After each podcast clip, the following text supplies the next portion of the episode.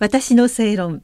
この番組は毎回さまざまなジャンルのスペシャリストをお招きして日本の今について考えていきます。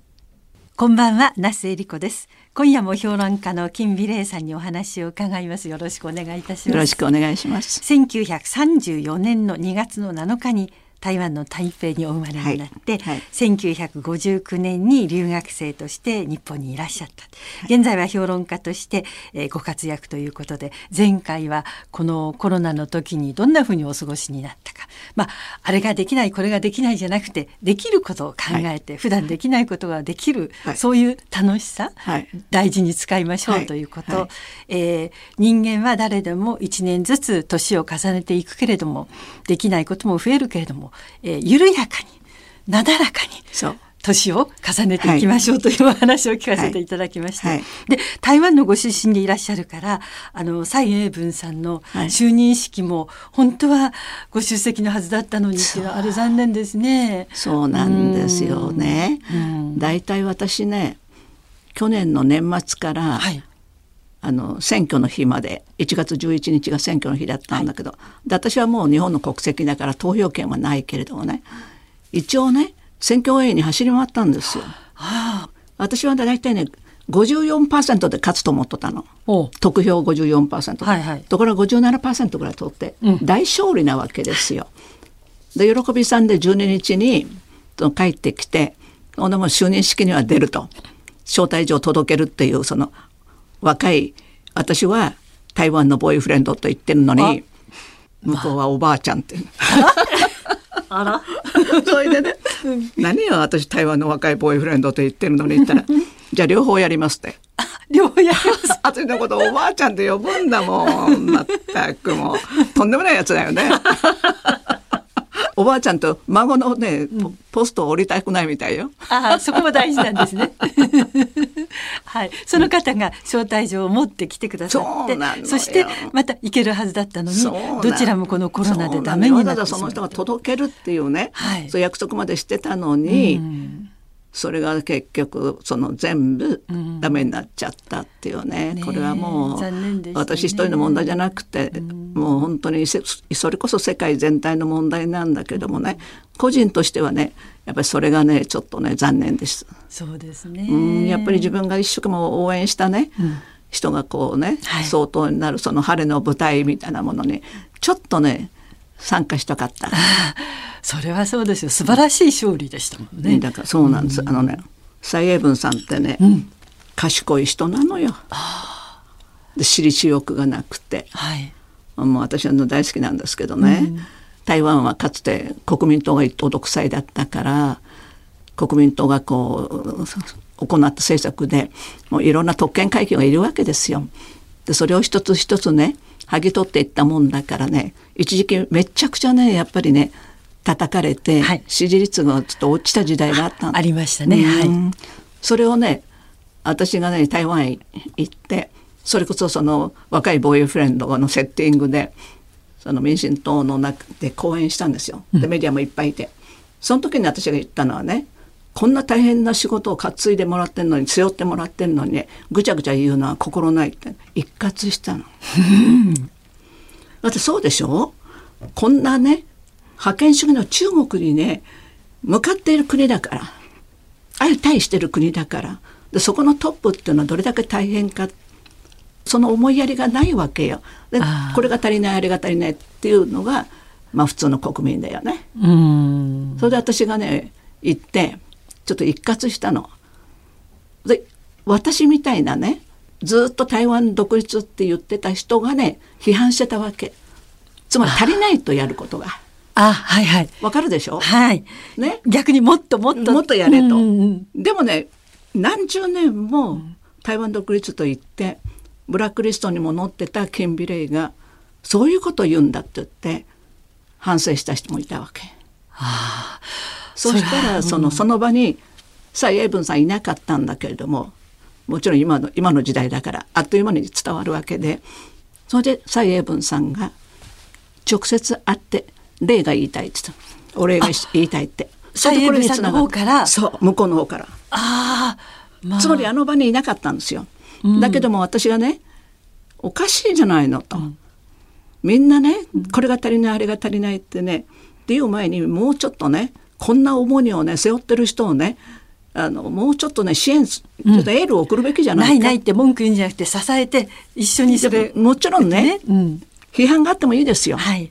絶対批判許さないわけじゃないけれども、えでもまずねこんなに重荷を背負わせてる人に少し思いやりをね、持つべきじゃないっていう話を実はしたんですよ。ああいいですね。そうなんですよ。で若いのと対談したわけ。うん。その若い男の子との初対面なんだけどもでその子があの西海岸の方のね立法院にね立候補するための新人だったの。はいその子ね古い古いねそこのね地方のねなんかこう勢力者をね倒して当選しました。まあ私ってねパワースポット 確かに だって新人なのよ。新人で。そう。その私と対談したの、はいはいうん。それが最初のある意味じゃね、うん。デビューみたいなものだったんだけどね。で西海岸にね、はい。その真ん中ぐらいのところに、うん。ずーっと長いことそのポストを握ってたね。まあ半分ちょっとこうヤクザみたいなもんかな。半分ね。おもうそこにずっといらっしゃる。まさにもう昔から。昔からこの人みたいにそうそうそうそう。も決まっちゃってみたいな、はい。そう。うん。主みたいな。はい。でもそれがだからねその人破ったってのはすっごい話だ。えそれって私と対談した人ってのはそうだって、まあよかったですね。うん、だから SNS で流れちゃう。あそれとねうです今回の台湾のね、うん。総統選挙の一番いいところはね若い人に向かってうん。アピールした、あはい。つまり年寄りってのはもう決まってるわけよ。もう言うこともねそうすると大体、ね、うん。大体だからで要するにこっち側かあっち側かね。それはもう決まってんですよ、ん長年のもう染みついた。はい。そうこれから新しいうんうん。ね、はい。新しく投票する人もいるし、はい。今まで投票しなかった人もいっぱいいるね若い人は。どうせ変わんないとかね、うん。それからね台湾のあの投票ってのはやっぱり地元帰らなきゃいけないあそうなんですだからねはい台北で勉強してる人がわざわざ自分の家に帰って一歩入れなきゃならないとこれ大変なことになる。民族大移動になっちゃうから、うんでもねそれをね結局その若い人に向けてアピールしたっていうね、うんことがすごく良かったし、はい。それから選挙の前日のね集会盛り上がった、もう蔡英文さん見事だった。あそうですか。やっぱりね成長するね。あああいう大変な仕事をね引き受けて4年間最初やったでしょ、で次、まあ、次の4年でしょ、はい。見てるとね見事だったね。嬉しかったな。ああそうですか。うん、お人柄としてはサイさんってどんな感じの方なんですか、私が見てらっしゃる見てる限りね。あのそんな派手なところはなくて割合どちらかというといつも割合生真面目な表情をしてらっし生ゃる。真面目です。よあやっぱり学者タイプな優等生なの絵に描いたような。だって自分だってさまさかそんな政治家になると思ってなかったの。ああそうだったんですそうなの。学者なのよ。大学教授、はい。つまりねすごくよく勉強ができて、うん。それでイギリスに留学行って帰ってきて李登輝さんが優秀だからまあちょっとねあのブレーンとしてあのスカウトしたりはしたけれども、でまさか自分がこういう道を歩くとは思わないんだけども、ある時期あの民進党がねこう落ちぶれていったわけですよ人気がなくて。その時に彼彼女が押し付けられた党首の座を。望んでではなくて、うん、自分がだから争ったまでじゃなくって、はいはい。もう最後の時はもちろん選挙で争う、うん。ちょっと争ったようなきことになりましたけどね、来世とか、はい。でも最初はね、はい。ある意味ね押し付けられてるようなところがあったんですよ。ああちょっとこう落ちぶれていったもんだから、あはい。そうしたらねじゃあみんながこう手引くわけよ。あなんとなくこう距離を取っていく感じですね。そうそうそうそう。そしたらね、彼女がねそれを引き受けたのねでその後あの日本に来たことがあったの東京に、はい。あのまだあの相当でも何でもないからまだ自由に来られた。で私一緒にご飯食べた時に実は聞いたのよ、うん。あんたよくこんな大変な仕事を引き受けたねって。そう面と向かって言ったんですよ隣に座ってるから。うんうんご飯食べる時大体みんなセッティングするとね大体私を隣に座らせるのよこれ長老だから一応。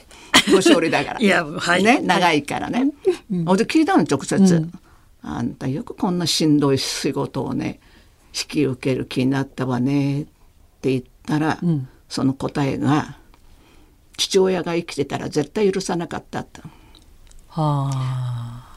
彼女末っ子でね父親の象徴の玉なわけよ。大事に大事に。大事に大事に。可愛がられてできるし、うん、勉強はできるし、うん、お父さん可愛いし、ね、いい子だしさ、うんうん、お父さんこの娘が可愛くて可愛くてしょうがないのになんでこんなしんどい仕事は許すわけがないわけ、うん、そうするとだからやっぱり父親が亡くなって、まあ、ある種こう解き放たれたところもあったんでしょうね、のこの重い責任をね、なんか引き受けて、結果的にはすごくいいいいプロセスなんだけど。で,、ね、でも彼女にとってはね、うん、返事がそうだったの。うん、だから自分がもう自ら進んでね、うん、そそれこそその台湾の総統になるつもりはなかったんじゃないですか、うん、でもやっぱり巡り巡ってこういう方が必要だったんですね台湾にね。だから運命よ、ね、そうなんですね。だから私ね、うん、李登輝さんの時も思ったんだけども、うん台湾と長いことずっと植民地で400年植民地の歴史をやってたんだけども、うん、やっぱり李登輝さんの時もね小渓谷がぽっくり死んじゃったわけじゃないですか。誰も小渓谷死ぬと思ってないから台湾人を副総統にしてたわけよ。はい、そしたらぽっくり死んじゃったもんで憲法通りに行けばね副総統が総統になるっていうのはこれ情動ですからね。でそれはやっぱりね初めてね運命の女神がね台湾に微笑みかけた一瞬だって私は思った。ああの時台湾の命運が変わったんだから。うんうんうん。ああそうなんですね、うん、台湾のお話また次回も伺わせてくださいね、はいはい、はい、えー、評論家の金美玲さんにお話伺いました。私の正論お相手は那須恵理子でした